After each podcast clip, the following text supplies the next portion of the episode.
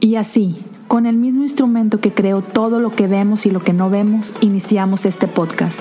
Bienvenidos a Cosas Comunes.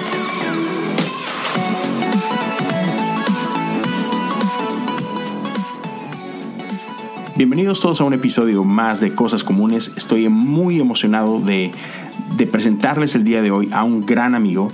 Eh, tenemos no sé, un poco de, por ahí un año de conocernos y en este año se ha vuelto uno de mis mejores amigos, alguien que quiero muchísimo y es un honor tenerlo aquí conmigo. Es la primera vez que está aquí en Cosas Comunes. Así que desde Costa Rica, eh, denle la bienvenida a Julio Navarro. ¿Cómo estás, Julio? Bien, bro. Justo acabo de, tenemos un grupo de WhatsApp en común y acabo de enviar una foto diciendo al fin en cosas comunes. este, ah, muy emocionado de estar acá. Eh, cosas comunes es un podcast que escucho regularmente, entonces eh, me emociona mucho estar aquí y, con vos, pues obviamente como, como decís, eh, hemos, hemos relacionado, hemos hecho como una amistad de un tiempo para acá y sí, te, quiero mucho igual y estoy muy, muy contento, más de todo por lo que vamos a hablar y, ver qué sale. Entonces, sí, gracias por, por invitarme y espero que pasemos un buen rato. Claro que sí, y para, para todos los que me siguen, una, creo que en, en, muchos episodios o en varios episodios he hablado de ti, he hablado de, de, de tu podcast. En mi en mi Instagram constantemente estoy mencionándoles de Línea Curva e Invito a la Raza, es uno de mis podcasts favoritos, así que hey, es un privilegio para mí por fin tenerte, Mae. Aquí, digo, platicamos casi creo que todos los días y jugamos pool por el teléfono. sí. este, pero sí, primera vez acá, man. Entonces, a, la gente que nos está escuchando, hay un libro que hemos estado leyendo. Eh, de hecho, creo que los dos empezamos a leer otro libro de este mismo autor y de repente fue como que, ah, no, es demasiado. Vámonos al libro anterior, así como que a la precuela, ¿no? Y total, agarramos este libro que se llama Danza Divina o La Danza Divina, este, eh, del autor Richard Rohr. Y, man, ese, ese, viejo tiene años volándome la cabeza el tipo y no deja de sorprenderme. ¿Qué, fue lo que te hizo a ti agarrar este libro? Um, eh, había escuchado mucho de Richard Rohr, más que todo por, por Enneagrama y bueno, todos los que me conocen saben que soy un aficionado del Enneagrama. Y um, eh, estaba buscando, pues, eh, estaba buscando libros de Enneagrama de Richard Rohr, como Sacred Enneagram y demás. Sí. Y um, no, soy tan, no soy tan diestro leyendo en inglés entonces dije, voy a empezar con unos en español, más que todo porque sabía que él era un poco profundo. Y encontré dos libros en Amazon. Eh, Danza Divina era uno y El Cristo Universal era otro, que es, eh, creo que es reciente, ¿no? El Cristo Universal. Sí, exacto. Y um, Ah, pues, eh, eh, me mandé a comprar los dos. o sea, me mandé a comprar los dos libros. Chiflado. sí, sí, sí. Honestamente nunca había leído nada de Richard Rohr. Y empecé a leer Cristo Universal y Error. O sea, yo empecé a leer ese libro y dije, e, este tema es muy profundo, todavía no lo conozco, no, no le puedo llevar el hilo. Y justo mientras estoy leyendo Cristo Universal, sale una parte donde Richard Rohr dice, eh, si quieres entender esta referencia que estoy haciendo, te recomiendo leer primero Danza Divina. Entonces inmediatamente cerré Cristo Universal y abrí Danza Divina y dije, no, ok, voy a, voy a leer primero Danza Divina y ahorita debo de confesarles que hoy, eh, se puede decir que es la mitad del libro. Trae, como tres partes y acabo de terminar la primera que es como la más extensa. Y, oh, man, es... Eh, ¿Sabes qué es lo primero que aprendí? ¿Qué es lo primero que me llegó del libro? Ajá es que había muchas maneras de pensar que yo tenía que pensé como que batallaba mucho con hacerlas públicas y, dije, no, probablemente yo estoy mal. Mm. Y, me di cuenta que él piensa como muy similar, obviamente mucho más extendido, pero, pero habían bastantes cosas, como bastantes pistazos que yo decía, ok, ya yo pienso así, no, esto, no me parece tan, no me asusta tanto, pues. Y y, pues me siento como un poco identificado con la manera de pensar, que obviamente él es hiperbolado, ¿verdad? Yo nada más estoy, estoy como aprendiendo a caminar y este mae ya, ya pues es papá. usted, usted, y yo vamos apenas en kinder y este señor ya se graduó, da maestría y ahora da clases y ah, está loquísimo. PhD, sí, sí, sí, sí, sí, sí.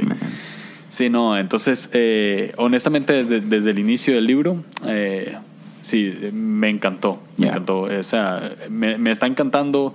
Creo que se está convirtiendo fácil en uno de mis libros favoritos. Tengo que terminarlo, pero definitivamente ya por lo que he leído ya lo recomendaría. Totalmente. Y, y por ejemplo, para la gente que nos está escuchando, eh, se lo recomiendo. La, en breve, de cuenta que es un libro acerca de la, de la Trinidad, ¿no? Eh, para referencia, yo, yo invitaría a que la gente, una, lea La cabaña o vea la película La cabaña. Eh, es, buenísimo, este, como que te empieza a poner así e, en esto, pero, o sea, no solamente el libro habla acerca de la Trinidad, sino de lo que eso significa para ti, para mí. O sea, si entendemos este concepto de Trinidad, cómo eso puede transformar nuestra vida. Y, y vaya, o sea, Trinidad es un concepto que todos aquellos que nos hacemos llamar cristianos, como que todos decimos que creemos en ello, ¿no? Este, pero definitivamente es uno de esos conceptos que, que parecen sencillos hasta que los tienes que explicar a alguien que nunca ha oído de eso y así como que, ah, ok, no, está más complicado de lo que creía, ¿no? Sí, sí. Que de hecho me encanta porque a, a, pesar de todo lo que, lo que vayamos a hablar ahorita sobre la Trinidad, sobre uno en la Trinidad, porque también tiene mucho que ver eh, justo esto de la danza divina, es que dancemos con, con ellos, o sea, que dancemos con, con un Dios trino. Y, y um, lo que más me encanta es que eh, todavía va a existir el misterio. Obviamente, Total. jamás alguien va a poder eh, explicar la Trinidad, porque conocer a Dios eh, nos toma toda una eternidad. Entonces, no lo podemos encerrar, no podemos encerrar la Trinidad en un libro o en ciertas definiciones, simplemente son como vistazos. y, como vos dijiste ahora, creo que eh, haber visto la película de la cabaña o, haber leído la cabaña, que, que, yo recomendaría mucho más leer el libro, como todo, ¿verdad? mucho, Sí, mucho más el libro que la película, pero... Eh, sería muy bueno leer o, ver La cabaña porque incluso el prólogo está escrito por, por W.M. Paul Young, el escritor de La cabaña. Así es. Entonces, este, sí, sí sería como una buena base para empezar con este, con este buen libro de, de Richard Rohr. Sí, totalmente. Y, y es otra vez, o sea, es nuestra parte e, en esto, o sea, cómo, cómo afecta nuestras vidas, ¿no? Como mencionábamos ambos hace un momentito. Y el, el, libro como tal es bello. La, portada del libro eh, eh, es una iconografía de un, de un pintor ruso. Este, se me olvidó el nombre, no sé si tú te acuerdas de, de su nombre. Um, ah, Andrew Rublev. Ok. Rublev, creo que se pronuncia. Entonces, e, es una, es una, una pintura de, del estilo de iconografía, o sea, es el estilo de la pintura. Y es muchísimo, muy famosa y es conocido como la Trinidad, ¿no? Entonces, googleenla si quieren para que se den una idea. Pero está hermosa porque es esta, es esta mesa y está como que basado en la historia de cuando Abraham es visitado por Dios, ¿no? Y, es una historia donde Abraham eh, les prepara una mesa, les hace de comer y todo, y después les sirve de comer. Y está bien gracioso porque Abraham les sirve pero Abraham no se sienta a la mesa con ellos, sino se queda a la distancia a ver esta escena, ¿no? Sí. Y entonces e, en esta pintura tienes a estos tres individuos, ¿no? Que simbolizan a la Trinidad. Y me encanta una de las cosas que, que por ahí Richard empieza a explicar, que es en la pintura misma no, no te está excluyendo a ti, sino de, hay un espacio para el espectador Incluso se supone, cuenta por ahí la leyenda, de que en la pintura original había un pequeño espejo en el lugar donde va el cuarto asiento. Y era una manera de invitar, de, de hacer algo inmersivo para el espectador, de que tú estás ahí en esa misma mesa, ¿no? Tú eres parte de todo esto. Y, y ese es, es como que una bonita manera para abrir eh, en este tema que estamos hablando de cómo no se trata de examinar la, la Trinidad como algo, eh, como una materia de estudio, sino cómo, cómo asociarnos con ella, de cómo entender que hay un lugar en esa Trinidad para mí, ¿no? Entonces, sí, está, está buenísimo. Entonces espero, espero mi, mi, mi querida gente que, que esto sea solamente como una probadita. y, creo que te, te, estoy perdiendo un poco, pero no sé si es mi internet o es el tuyo. ¿Vos me escuchas bien? Sí, te escucho perfecto. Ah, ok, sí.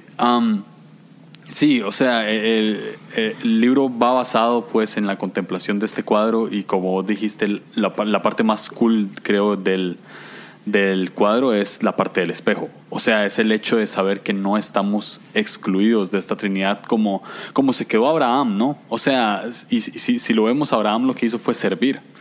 Y, um, y Jesús viene como prototipo perfecto de todo ser humano, recordándonos que, que, que Él viene a servir y no a ser servido. Entonces me encanta porque es como, como podemos estar relacionados con ellos tres y, y, esto puede sonar como muy hereje, yo sé, pero, pero podemos estar relacionados con ellos tres casi que como iguales. Y, no, y, siempre lo he pensado como de esta manera, ah, no porque seamos igual, a Dios, sino porque Dios se limita a nosotros para que podamos convivir con Él o porque nos exalta a nosotros para que podamos convivir con Él como sea, pero, pero nos hace poder participar de esa danza como si fuésemos iguales, o sea, fluir en eso. Y algo que me encanta de, del libro, más que todo, es es que empieza con esta, con esta cuestión de la inclusión y no la exclusión. Mm. ¿Y cómo empieza con la inclusión? Pues incluyéndonos a nosotros en esa danza. O sea, incluyéndonos a cada ser humano en, en, en esa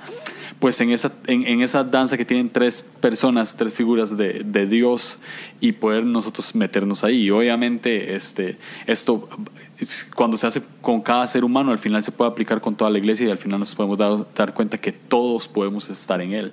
Esto, e, e, es algo que me encanta. Y si vemos el, el libro, eh, creo que hay unas menciones en las que, en las que Richard Rohr habla de que Dios es grande y que tenemos que entender que Dios es grande que es como un cuarto en el que todos tenemos espacio. Porque lo que nos sucede es que cuando nos sentimos excluidos es porque creemos que Dios es pequeño, que entramos y no tenemos campo. Y es, totalmente lo contrario. Totalmente. Es, ¿cuál, es la, ¿Cuál es la parte cuando lo empezaste a leer? ¿Qué fue lo primero que te, que te voló la cabeza del libro? O sea, estabas hablando de esta parte de, de la inclusividad, ¿no? Pero, ¿por qué eso te, hizo tanto ruido? Ah, eh, Digo, a mí también, pero, pero me interesa saber por qué a ti fue así como que eh, esas, esas cosas de que, oh, man, qué rollo. Sí, ¿sabes por qué me hizo ruido? Porque no, no, sé por qué, no sé si soy solo yo o es la cultura en la que vivimos, pero, pero a veces uno cree realmente creyendo que nada más estamos para servir a Dios, que solamente estamos para ser siervos de Dios, solamente estamos para pues trabajar para Él, ¿sí? Y, y, ese trabajar para Él pues requiere si hago bien las cosas tengo, tengo una paga, si hago mal las cosas no tengo una paga. O sea, lamentablemente eh, nos creemos merecedores del amor de Dios si hacemos cosas buenas y nos creemos inmerecedores del amor de Dios si hacemos cosas malas. Entonces, me, me, me hizo mucho ruido saber que no importa lo que haga, bueno o malo, puedo sentarme a la mesa a danzar con ellos o puedo sentarme a la mesa a comer con el Espíritu Santo, con el, con el Padre y con Jesús. Entonces, eh, me hace mucho ruido el simple hecho de, de, saber que Dios, siendo Dios, me deje sentarme en ese espacio o me deje reflejarme en ese espejo como lo ve el cuadro. Entonces, ah, obviamente, obviamente pues trae como, es algo sencillo y es algo que tal vez todos podamos decir, ah, ok, sí, esto es verdad, esto ya yo lo sabía, pero no es tan sencillo eh, concientizarlo y no es tan sencillo ponerlo en práctica como creemos. Es, tiene, tiene algo que ver con más de, de concientizar que Dios está en mí y que, y que sin importar lo que yo haga, ya soy amado por Él. O sea, su amor no, no se limita a lo que yo haga. Siempre me ha gustado una frase que dice que no puedo hacer nada bueno para que Dios me ame más y tampoco puedo hacer nada malo para que Dios me ame menos. O sea, su amor siempre es eterno. Entonces, siempre podemos estar en esa mesa sin importar si hicimos algo muy malo o algo muy bueno. O sea, no, lo que quiero decir es que no merecemos estar en esa mesa por, nuestras, por nuestros éxitos, ni tampoco merecemos estar en esa, en esa mesa por nuestros fracasos. simplemente estamos invitados a estar a la mesa porque somos una familia con Él. Es como si yo te pregunto a vos eh, si tu hijo se porta muy mal. Elijah se llama tu hijo, ¿verdad? sí, Elijah. si, si tu hijo se porta muy mal, muy, muy, muy mal, y es la hora de comer, yo estoy seguro que tu hijo se va a sentar a la mesa a comer.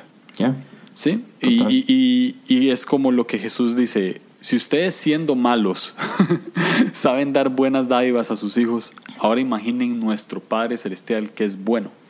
Entonces, podemos estar en la mesa sin importar lo que, lo que hayamos hecho. Y esto es lo que me vuela la cabeza, porque, no, porque nosotros siempre creemos que tenemos que hacer cosas para merecer, porque estamos acostumbrados a eso, trabajamos por, por una paga, eh, eh, hasta nuestro servicio en la iglesia, lamentablemente todo se basa de, de, de, lo bueno que seamos haciendo cosas. Siempre. O sea, siempre es, estoy en plataformas y soy bueno hablando, si soy bueno haciendo esto, si soy bueno haciendo lo otro. Y lamentablemente confundimos las cosas que hacemos en nuestro servicio con nuestra relación con Dios. Se confundimos ese merecimiento. Y Jesús decía en la oración del Padre Nuestro, que esto me, encanta, eh, decía, Padre Nuestro que estás en el cielo, santificado sea tu nombre. Y después llegaba donde decía, danos hoy el pan de cada día y después perdona nuestras ofensas.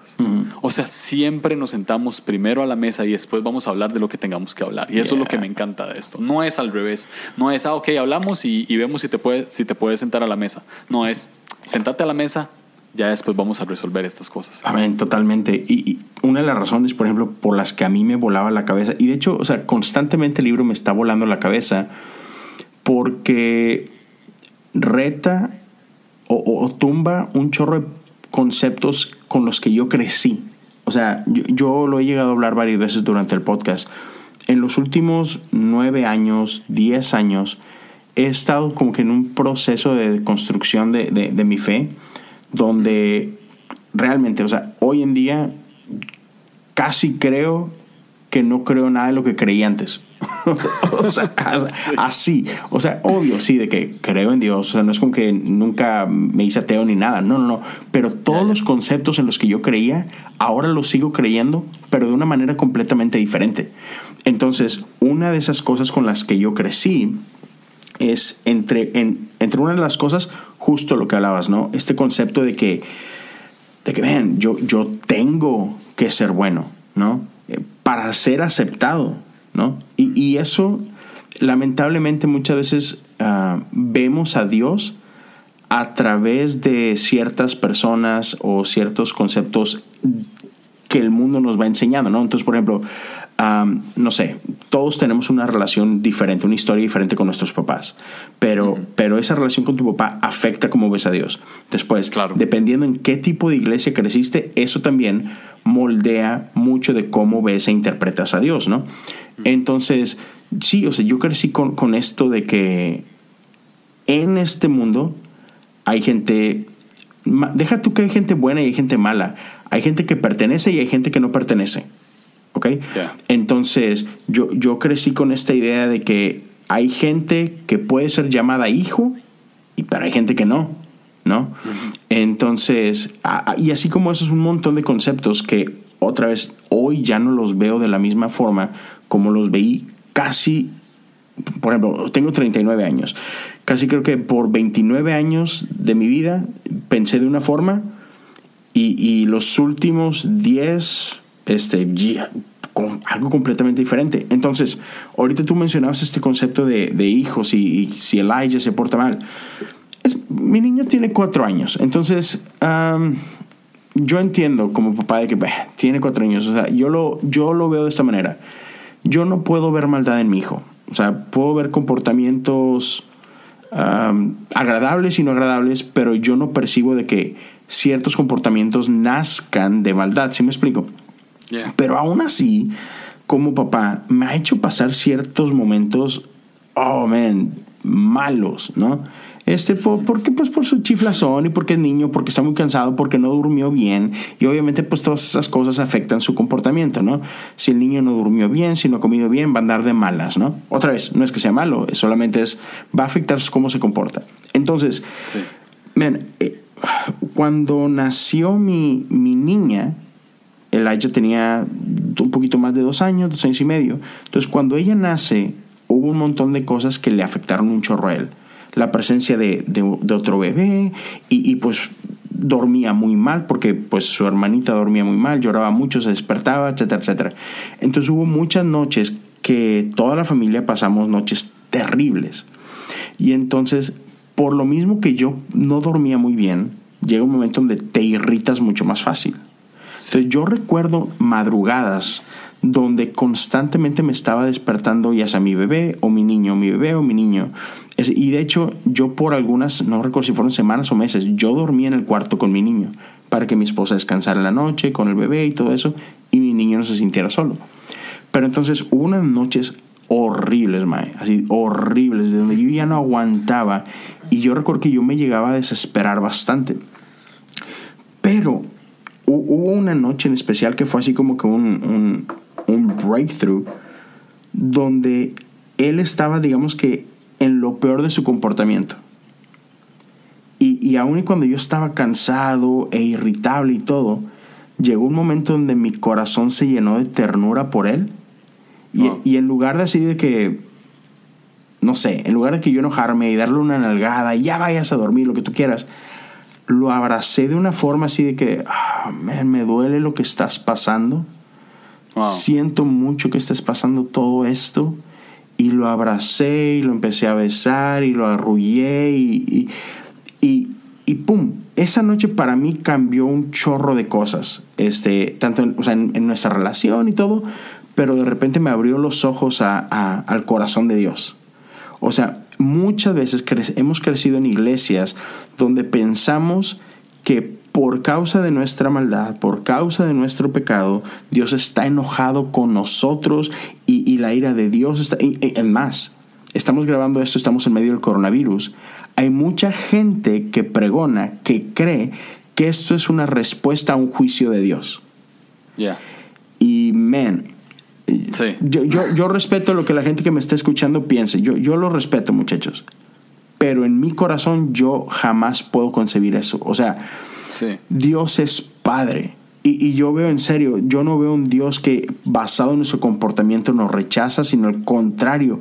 Quizá cuando peor somos o en nuestro peor momento estamos, Dios nos abraza más fuerte, Dios nos ama más fuerte y el corazón de Dios se mueve, se mueve lleno de ternura y Él sabe lo que estamos viviendo y Él sabe lo que estamos pasando. Y es ese amor el que nos transforma. Es ese amor el que nos redime. Y, otra vez, lejos de rechazarnos, como decías tú, Él nos invita a la mesa. Y entonces, leyendo todas estas cosas, o sea, me ha hecho así como que, de que sí, o sea, no estoy loco, no he estado mal, o, o simplemente me, me hacen llorar a veces de que, no manches, el amor de Dios. O sea, yo tenía cierto concepto del amor de Dios y esto todavía me abre los ojos más de que, man, no estaba yo ni cerquita de describir el amor de Dios y es, oh, man. Tan, yo, tan yo, yo, creo que uno puede saber que uno está equivocado con la percepción del amor de Dios cuando pensamos que excluye a, algo, a alguna persona que no cree como yo o que no piensa como yo o que no va a mi iglesia. Porque, ¿sabes? Ahora estabas hablando de algo muy interesante, de que existen hijos de Dios y no hijos de Dios, ¿verdad? O sea, que, se, que se cree eso, que existen hijos de Dios y no hijos de Dios. Pero ¿sabes cuál es algo que, que es algo que me lastima más que esa afirmación? Lo que me lastima más es que hay gente que puede, que hay gente que cree que uno puede dejar de ser hijo de Dios. Uy. Lo odio. Lo odio. Lo odio porque, porque ah, mira la historia del hijo pródigo. El hijo menor se va, despilfarra todo, hace de todo y él tiene el pensamiento de que él ya no puede ser hijo. Porque vuelve y dice, ya mi padre no me puede aceptar como su hijo, sino que me, me tiene que aceptar como uno de sus trabajadores.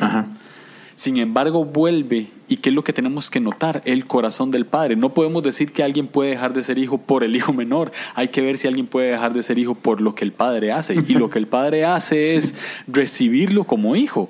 No podemos no, no, no, podemos decir, ah, es que si, si, caigo, si caigo en pecado por cierto periodo de tiempo ya dejo de ser hijo. No, e, eso es un error. Eso, ahí, ahí te estás excluyendo de algo que es inclusivo como es el amor de Dios. O sea, por eso es que, por eso es que yo creo que todos somos hijos de Dios. Ya. Todos, hasta el que no lo cree, y, hasta el que no sabe. Eh, sí, y, hasta el que se cree indigno, o sea, a, una persona que dice, sí, no, de seguro ya no, o sea, no, tú no lo defines como bien lo dijiste, no, no, no, papacito, a ti no te toca definir esto, e, eso lo decido yo, ¿no? Y me encanta que en la historia del hijo pródigo, o sea, todos los que estaban escuchando la historia del hijo pródigo, hasta ahí, hasta el momento donde el, hijo viene de regreso, todos esperaron el mismo final. Porque de acuerdo a la ley, de acuerdo a la cultura, de acuerdo a lo que ellos creían es, sí, este chico merece la muerte. O sea, hay, hay lugares en, la Biblia donde, donde nos enseña ¿no? que los hijos que, que, deshonraban a los padres era sacarlos a las puertas y apedrearlo y bye, mm. se fue. este, entonces todos esperaban el mismo final. Y sin embargo Jesús llega y dice, todos ustedes tienen una idea de lo que significa ser padre.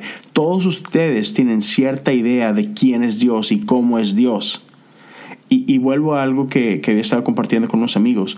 O sea, muchas veces tratamos de interpretar la Biblia de cierta forma y vemos a un Dios de cierta forma en el Antiguo Testamento y nos agarramos ciertos versículos que parecieran indicar ciertas cosas.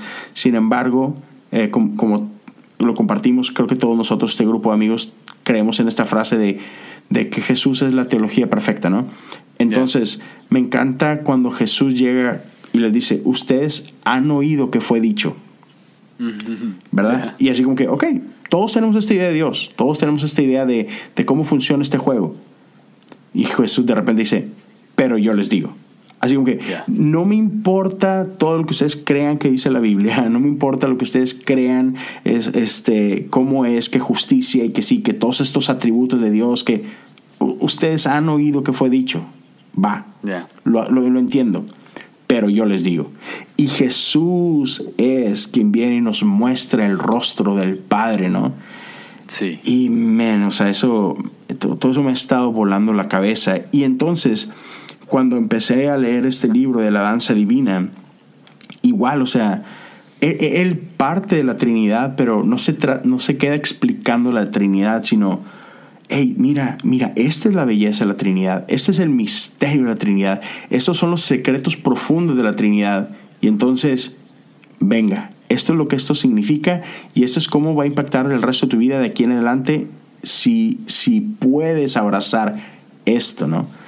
Sí. Oh, Si te, no, no sé tan, no tanto si nos dejamos abrazar, si, si podemos abrazarlo, sino también si nos dejamos abrazar por la Trinidad. O sea, si podemos entrar e, e, en, ese, porque eh, Richard Rohr lo, habla como, pone una metáfora y pone que es como un río que va fluyendo, va fluyendo, va fluyendo, va fluyendo.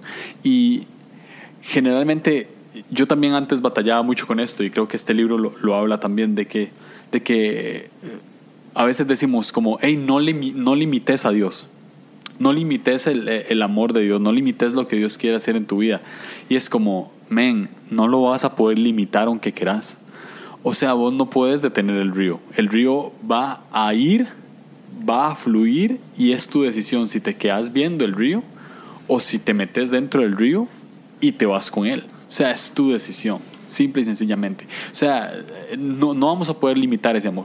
Y algo que, que, me sorprende es que, por ejemplo, si volvemos a la historia del hijo pródigo, el hijo, el hijo menor dice voy a llegar como uno de los trabajadores. Y cuando entra y hacen fiesta y todo, el hijo mayor se enoja. ¿Y qué estaba haciendo el hijo mayor? Estaba trabajando. O sea, se estaba, se estaba comportando como uno de los trabajadores. Entonces, ¿Sí? ¿Quién limita a quién? Nosotros no limitamos el amor de Dios. El hijo mayor no puede parar la fiesta y el hijo menor tampoco. ¿Qué limita? Nosotros nos limitamos a nosotros mismos a entrar en ese flujo. Es, nosotros mismos nos ponemos un límite que Dios no nos está poniendo. Entonces, ¿el padre qué va a hacer? El padre pues va a salir y te va a invitar a la fiesta y va a ser tu decisión porque algo que también enseña mucho este libro y, es, y, y creo que se enseña muchísimo más en la cabaña, diría yo, es que somos libres y, y, que somos libres, realmente que somos libres. Eh, recién estaba viendo la, la, película en Netflix, porque la acaban de poner, y Jesús le dice a, creo que se llama Mark, Mark, Mark o Mike, Mark, no de la acuerdo. cabaña. Claro, no me acuerdo. Creo, que es, creo que es Mark, y le dice, no, Mackenzie, sí. le dice a Mackenzie como, hey, eh, vamos a estar ahí, vamos a cocinar, vamos a pasar un buen rato, ¿quieres ir o te quieres devolver? no, nunca le pone una pistola en la cabeza y le dice, hey, tienes que venir. Y si nosotros nos damos cuenta, yo, nosotros actuamos como esclavos muchas veces en nuestra relación con Dios, pero lo cierto es que Dios no está no está tratándonos como esclavos en ningún momento. O sea, en ningún momento nos está lacerando, en ningún momento nos está amarrando, en ningún no. De hecho, nosotros vivimos siempre vivimos creyendo que nosotros estamos tocando la puerta para entrar en Dios. Y realmente Jesús está tocando la puerta para que nosotros entremos en él. Es al revés. es al revés. O sea, nosotros creemos que lo buscamos cuando Él es el que llega a nuestro encuentro, Él es el que nos busca. Entonces, ah, sí, me encanta. Me, encanta, me, encanta esto. Y, me encanta todo esto de, de, de, la Trinidad también porque él, habla de esta parte. Y, y, lo hemos estado tocando de una forma o de otra. Es casi todos nosotros hemos crecido con, este, con esta idea de que todo es blanco o negro. ¿Verdad? Este, por ejemplo, yo, yo vivo en Estados Unidos, hay republicanos o demócratas, ¿no? Eh, en la ciudad de donde yo soy. O eres tigre o, rayado, ¿no? Entonces, eh, eres pobre o eres rico, eres bueno o eres malo. O sea, es, es, es, un mundo binario en el que creemos vivir, ¿no? Este, Y entonces Jesús nos dice, digo Jesús nos dice, uh, Richard Rohr nos enseña con esto de la Trinidad que, que la Trinidad viene a romper todo eso y, llega eh, hacia el final de, la primera parte del libro. Dice, mira, para que Dios sea bueno, solamente requiere ser uno. O sea, si Dios es una sola persona, Dios puede ser bueno, no hay ningún problema. Siendo dos, Dios puede ser amor. ¿verdad? Porque, porque el amor existe entre dos personas. O sea, no puede haber amor si solamente hay uno, ¿no? Entonces dice, Dios es bueno, este, siendo, siendo uno. Dios es amor, siendo dos. Pero luego se va a explicar como que la, importancia o la relevancia de ser tres.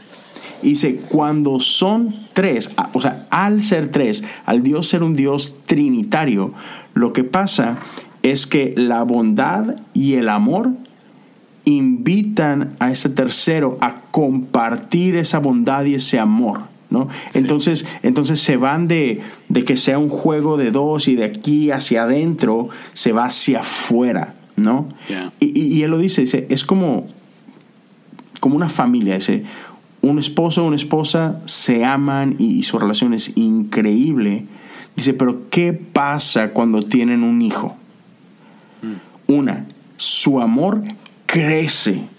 O sea, y, total, o sea, yo, yo que, tengo, que tengo hijos, puedo decir, o sea, eh, y no me refiero que el amor mío personal crece, no, no, el amor entre mi esposa y yo crece, crece. crece. O sea, nosotros llevamos cinco años de matrimonio cuando tuvimos a nuestro primer hijo y en serio, o sea, cómo nos empezamos a amar ella y yo después de nuestro hijo fue mucho más grande que todo. ¿Por qué? Porque ahora tenemos una persona en común, tenemos este producto, tenemos este fruto de nuestro amor. Y toda nuestra bondad, todo nuestro amor se derrama sobre este, sobre este tercer ser, ¿no?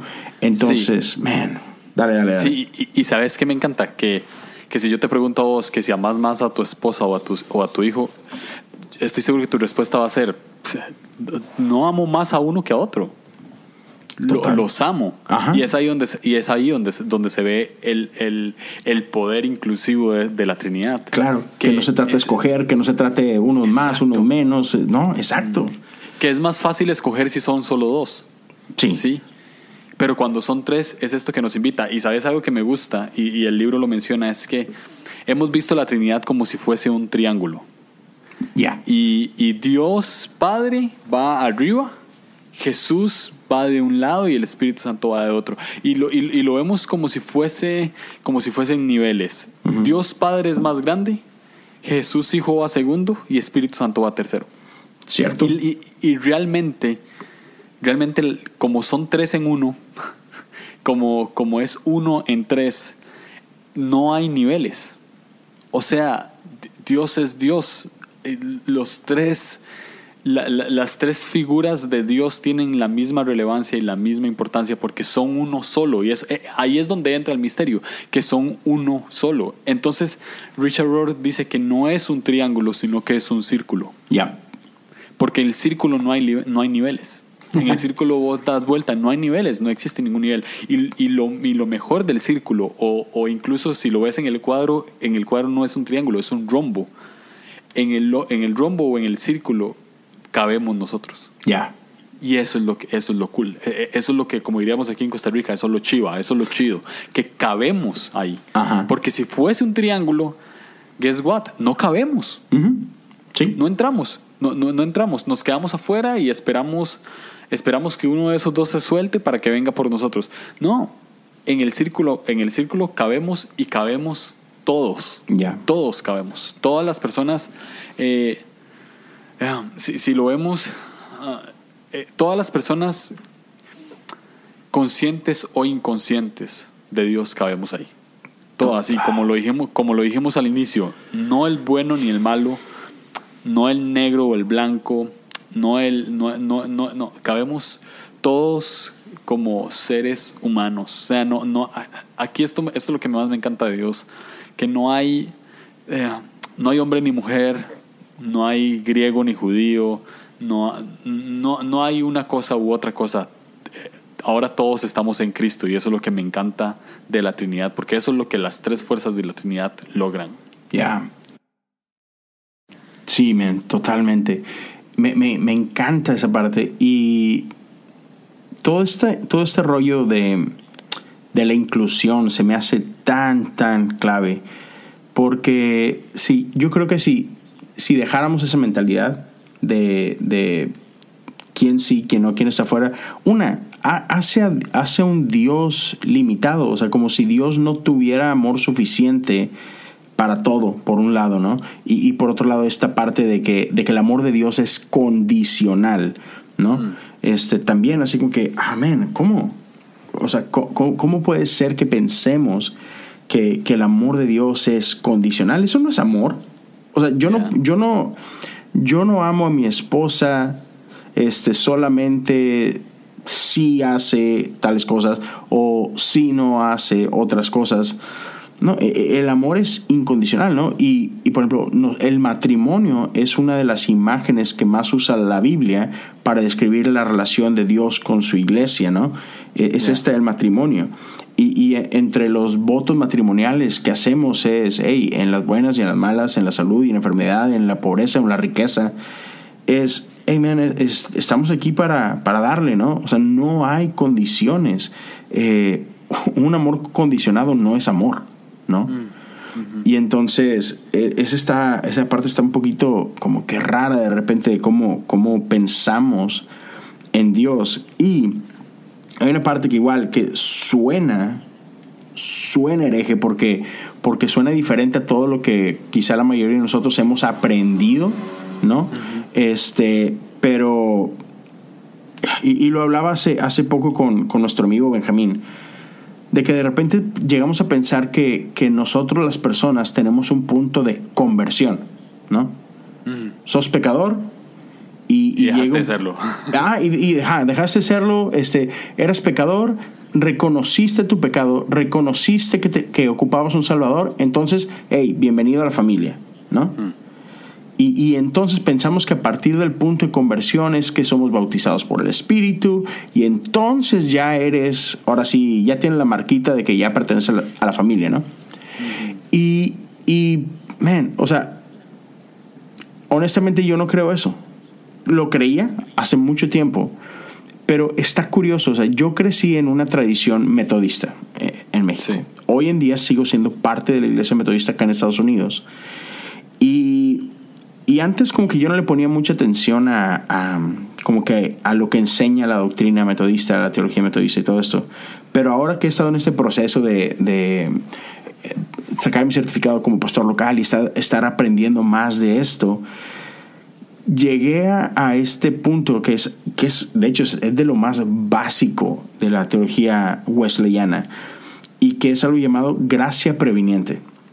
Mm. Y es esta idea de que, por ejemplo, solo por citar un, ejemplo muy básico, no sé si en Costa Rica te ha tocado este punto, de que no importa cuántos años tengas de cristiano, tú no importa si has sido bautizado o no, si de repente llegas a un tipo de iglesia, te piden que te bautices ahí. Ya. ¿Sí? Y yo estoy seguro que hay mucha gente aquí que, que, le ha pasado eso. De que, ah, no, yo me bauticé. No, no, pues este, no sé, ¿verdad? No me consta o lo que no sé, ¿verdad? No, sí, o, o, te dicen, o te dicen, pero, pero lo hiciste por tu propia voluntad o te Claro, ah, ándale. Por ejemplo, mucha gente que viene de tradición católica, por ejemplo, que son bautizados de niños y así. No, bueno, es que eso no cuenta, ¿no? igual, fue, fueron a otra iglesia, no, bueno, eso no cuenta. Es que te tienes que bautizar aquí. Bueno, la iglesia metodista no cree en eso la iglesia metodista respeta, hey, tú ya fuiste bautizado, fantástico, bienvenido, qué bueno. ¿Por qué? Porque la gracia, la gracia previniente lo que enseña es de que Dios ya ha estado obrando en tu vida desde mucho antes que tú seas consciente de ello. O sea, entonces no creemos tanto en un punto de conversión, creemos más en un punto de despertar en un punto que, oh, wow, ahora me doy cuenta que Dios ha estado haciendo cosas en mí, por mí y a través de mí. O sea, antes estaba dormido a eso, ahora estoy consciente de eso. Entonces no hay un punto, no es como que, ah, no tener el Espíritu, no, el Espíritu ha estado en ti. Y Benjamín me recordaba esta, esta palabra profética de Joel que dice, y derramaré mi Espíritu sobre toda carne. La, Biblia dice, y derramaré mi espíritu sobre todo creyente. No, derramaré mi espíritu sobre toda carne. Entonces, el Espíritu de Dios está en nosotros, es, es, parte de este círculo, de esta danza de la Trinidad, de que Él ya está en nosotros, Él ya se está moviendo, incluso en la gente que tú creas que no puede ser que conozca de Dios, que no puede ser que haya bondad en ellos. Dios está ahí y Dios los ama y, Dios es parte de ellos. Y, espero y, es la oración de muchos de que, que un día despierten a esa realidad, ¿no? Pero Dios ya está ahí, Dios nos invita, hey, ven a bailar conmigo, como dices tú, ven, entra al río, estás invitado, ¿no? Ya, sabes que, que me encanta, no sé si has leído, hay un libro de Paul Young que se llama La encrucijada, que es el segundo libro, después saca la cabaña y después saca la encrucijada. Ok, no, no, no lo he leído. Ok, es, es, un, es, es, un libro, lo leí hace un montón, entonces no tengo como, como la memoria fresca, pero, pero sí recuerdo que es una persona que está enferma. Um, creo que es, no, no, sé si está a punto de morir, honestamente no recuerdo bien, ahí me, me, corregirán, pero la persona se puede meter a, en los cuerpos de otras personas o en las almas de otras personas. Y en todas las que se mete, en todas, sin importar a quién, el Espíritu Santo vive ahí. Mm. Solamente que el Espíritu Santo en unas tiene una casa muy grande, muy amplia, un espacio muy amplio en esa alma, o tiene un espacio muy pequeño. Mm. Y es muy interesante el libro porque eh, cuando, cuando tiene un espacio pequeño, hay muchos otros espacios para otros seres que se pueden denominar, entre comillas, aquí estoy diciendo, se pueden denominar demonios o ego o, cosas así. Mm. Y, mientras, mientras más la persona eh, decide expulsar esos, eh, entre comillas, demonios o expulsar esas cosas malas que tiene, esas personas, entre comillas, malas que tiene, la casa del Espíritu Santo va creciendo más. Y el Espíritu Santo dentro de él siempre le ayuda a expulsar a esta gente. Y llega un momento en el que se acerca a un, pues muy pentecostalmente, muy cristianamente hablando, se puede denominar un hombre fuerte. Se acerca al, al, al más malo de los malos. y se da cuenta que es el mismo, es el mismo, pero una versión oscura. Y él dice, pero ¿cómo hago para que esta persona se vaya? Y el Espíritu Santo literalmente le dice, solo le tenés que decir que se vaya. Sé fuerte tener valentía.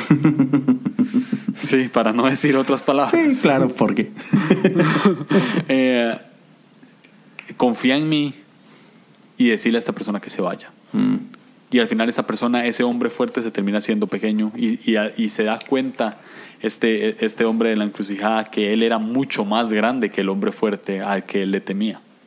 Entonces, me encanta este libro porque lo que hace referencia es que el Espíritu Santo, como vos dijiste, habita en toda persona. Está derramado en toda carne. Toda, la, toda persona lo tiene. Solamente, como dice Richard Rohr, no lo sabemos. Algunos tenemos, y, aquí me incluyo con toda la humildad del mundo, pero algunos tenemos la, dicha de saberlo, reconocerlo, de, estar consciente de eso. Pero hay gente que no. Y la invitación es a, la invitación es a, descubrir eso. La oración de fe, este, esta eh, conocidísima oración de fe, de que cuando vos la haces ya sos cristiano, ¿verdad? La oración de fe que se da en las iglesias no es una contraseña para, entrar en Dios.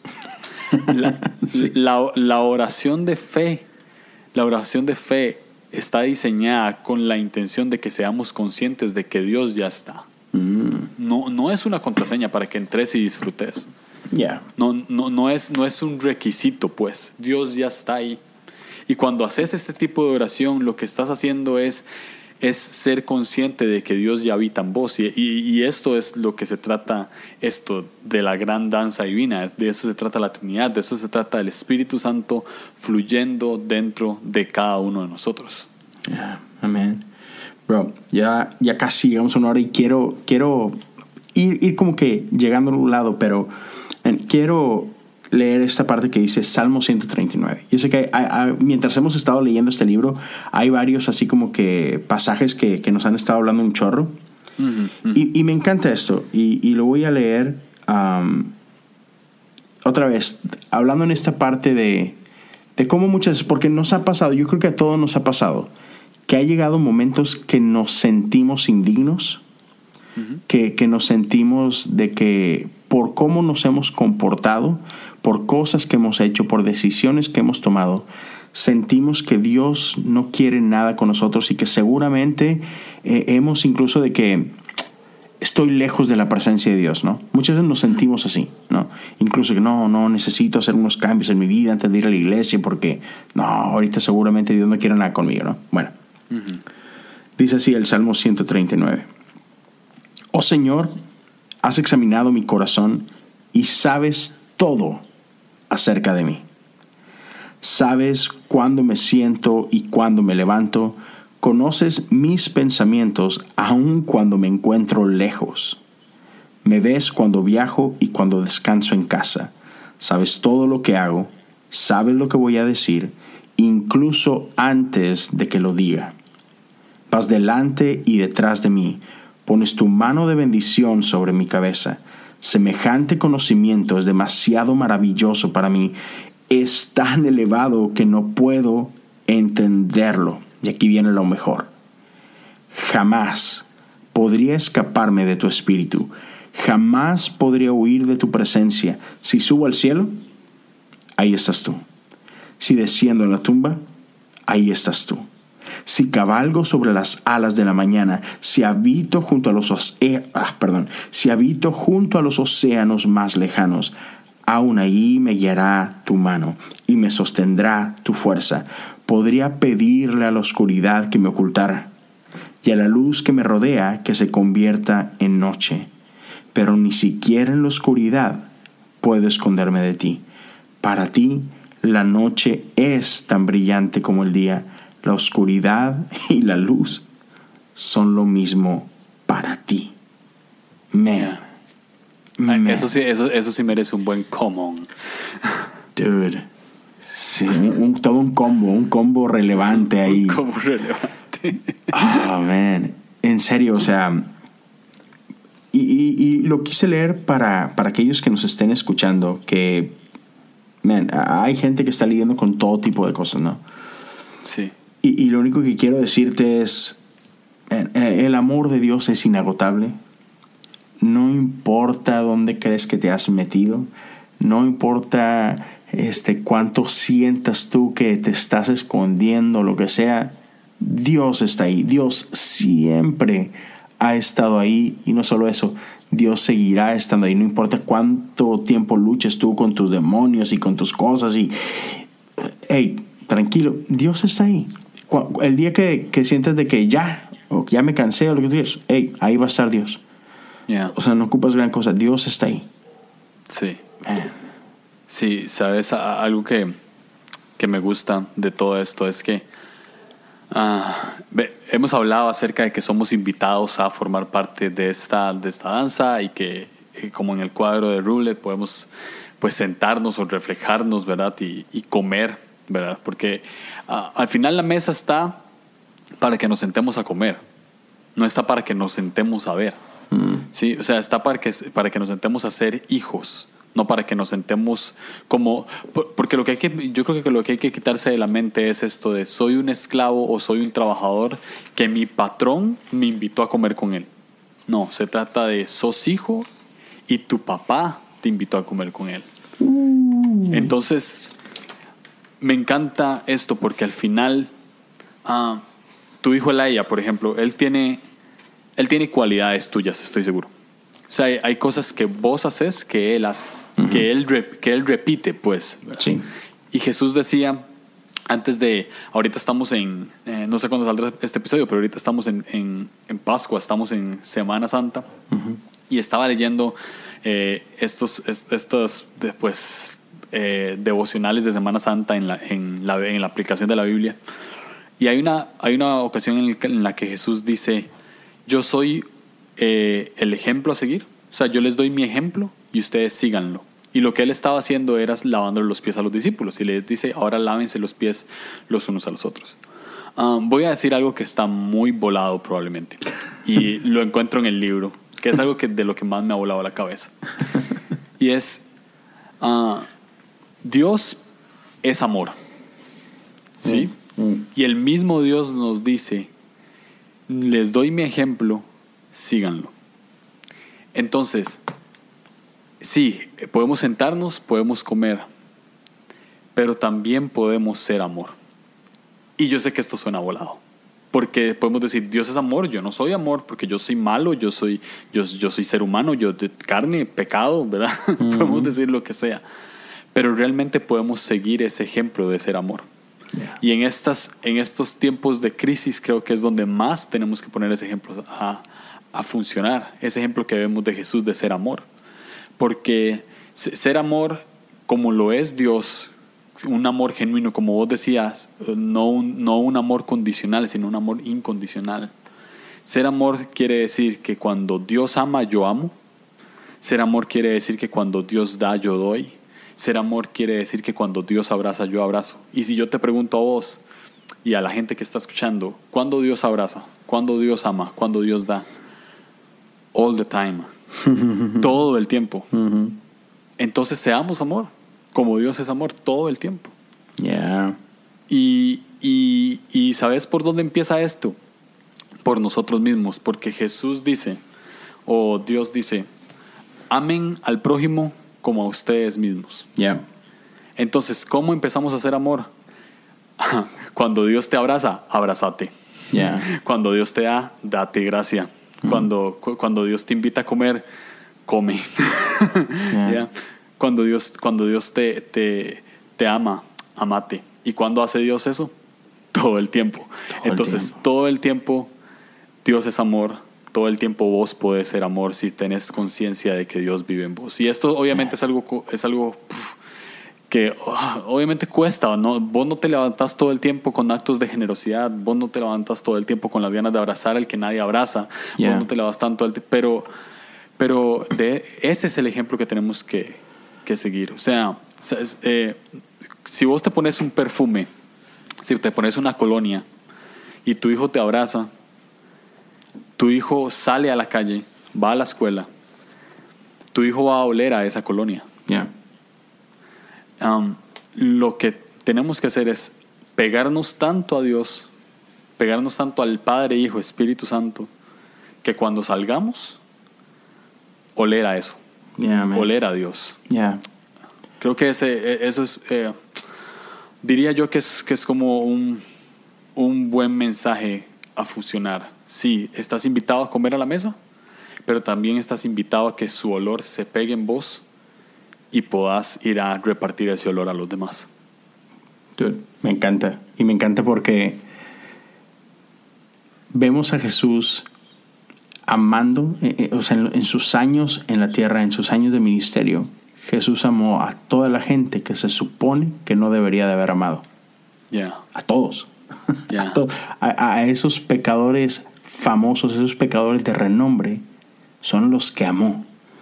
A, y a los, a los enfermos, que, que entendamos, la gente que estaba enferma en aquel tiempo pensaban de que estás enfermo porque pecaste. Pecaste tú o pecaron tus padres. Mm-hmm. Entonces estás maldito. A los malditos, fue a los malditos a sanarles, a restaurar la dignidad de ellos y decir, hey, sos parte de la familia. Sí. Vamos, ven, ven otra vez. A todos aquellos que, el mundo pensaba que, que, no merecían ser amados, a esos fue y amó. Entonces, ah, para complementar lo que acabas de decir, uh, esta parte de que, hey, ama a los demás, pero para poder amar a los demás tienes que amarte a ti mismo. Hey, si tú eres de esos que, que el mundo señala de que indigno, si, si gente alrededor tuya te ha recordado una y otra vez que eres basura, que, que vives en pecado, que esto y que el otro, está bien.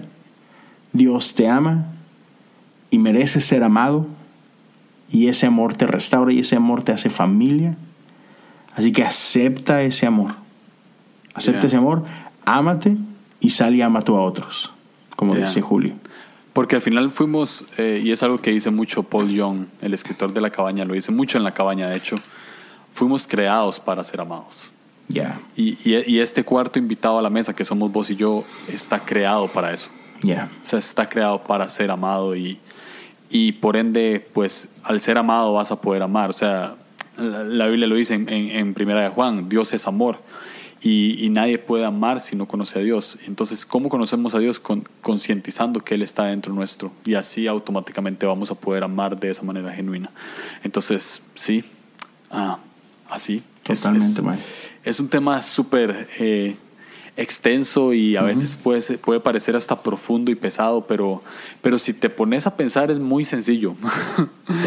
Termina siendo muy sencillo. Eh, Jesús decía, eh, te doy gracias Dios porque me has dado un mensaje para que lo escuchen los niños y sea oculto a los sabios. Y es un mensaje sencillo. y obviamente, si, si, si, vos te pones a pensar, si te preguntas, ¿las, ¿las palabras de Jesús eran profundas o eran sencillas? Ah, eran profundamente sencillas. sí, eran profundamente sencillas. Al final, e, e, esta Trinidad es un misterio, es un misterio profundo, pero al, eh, en el momento en el que ponemos en práctica que estamos dentro, en el, ponemos, en el momento en el que empezamos a comer con ellos, nos damos cuenta que también puede ser sencillo y, y podemos darlo a conocer a otros. Totalmente. Julio, ¿qué te parece si Digo, vamos acabamos de terminar la parte 1 apenas. nos falta la parte 2 y la parte 3. ¿Qué tal si cuando terminamos el libro nos volvemos a sentar y platicamos otro poquito? Dale, me parece muy bien. ¿Te gusta? Ya. Para, para toda la raza, cuéntales cuál es tu Instagram, dónde te pueden seguir este también el podcast que ahora, Mike, usted tiene tres podcasts. Tengo tres podcasts. Hoy se dio cuenta de eso. Esa es mi integración a tres. Um, este, en Twitter salgo como Julio Navarro o o o, o sea, con tres O's al final. Pero en Instagram es más sencillo, salgo como Julio Navarro O. Así ah, Julio Navarro Y um, eh, sí, creo que Instagram es la red social que más uso. Twitter de vez en cuando, últimamente la estoy usando más. Pero sí, Instagram como Julio Navarro y tengo, sí, como dijiste vos, tres podcasts. El, el, el que más, el más constante o el que más eh, lleva más tiempo es Línea Curva, que es el que solamente estoy yo, o sea, lo tengo solo y y de vez en cuando pues tengo algunos invitados ahí te he tenido eh, hago algunas series entonces sí línea curva lo pueden encontrar en Spotify Apple Podcast eh, todas las todas las, las, plataformas digitales. Y saqué un podcast con mi esposa que es bien random o sea eh, hablamos de todo y nada y Ah, sí, llevamos tres episodios apenas, pero, pero ya se, ve que estamos proyectados a varios y, ese efecto cuarentena eh, se llama No sabemos nada. Así, y me di cuenta que existen, creo que existen otros dos que se llaman igual, pero ya era como muy tarde cambiarlo. ¿En serio? sí, pero eh, se llama, el nombre oficial es Julio y Fabi, no sabemos nada, pero si pones no sabemos nada y ves una imagen rosada, ese sí, exacto. Y y pues el tercer podcast, pues vos estás ahí conmigo, es Sinergia Random. Creo que ese no necesita tanta introducción. Claro, de ahí te hiciste famoso con ese. exacto, ahí me hice famoso. O sea, gracias a Sinergia soy lo que soy. Entonces, sí, Sinergia Random, que acabamos de sacar un buen episodio con, con el buen Memelas de Canán. Sí. Eh, Sí, e, e, ese episodio sí fue bien random. Entonces, totalmente. Ahí, ahí estamos. Esos son los tres podcasts que, en los que participo. Así es. Así que ya saben, mis amigos, vayan, síganlo. Como, como se los ha dicho mil y un veces, lo recomiendo totalmente. Es mi de mis favoritos. Eso para que no se me sientan los, los otros. el, favorito común es Armadillo, ya eso todos lo sabemos. Sí, bueno, ese es ese, ese, es hasta el favorito de Armadillo mismo, ¿verdad? Sí, este, Es el favorito de Dios también. ayúdenos a derrocar a la mano peluda, por favor, del... Armadillo está sentado en la mesa de la Trinidad, ese sí. a mí me pueden seguir en, en Instagram y en Twitter, es el mismo, Leo Lozano HOU. Así que anímense, síganos. Este, por ahí, si cualquier cosa, mándenos un, DM y con gusto contestamos. Y por último, hay la raza que quiera animarse y apoyar a través de Patreon, puede hacerlo, patreon.com diagonal, cosas comunes. Ya saben, pueden apoyar desde un dólar al mes, el tiempo que así lo deseen. Cualquier aportación se agradece bastante. Y pues bueno, eso es todo, Mae. Vamos a danzar con la Trinidad. Fijo, vamos a pegarnos un buen fiestón. Cuídense, mi gente. Dios los bendiga. Chao.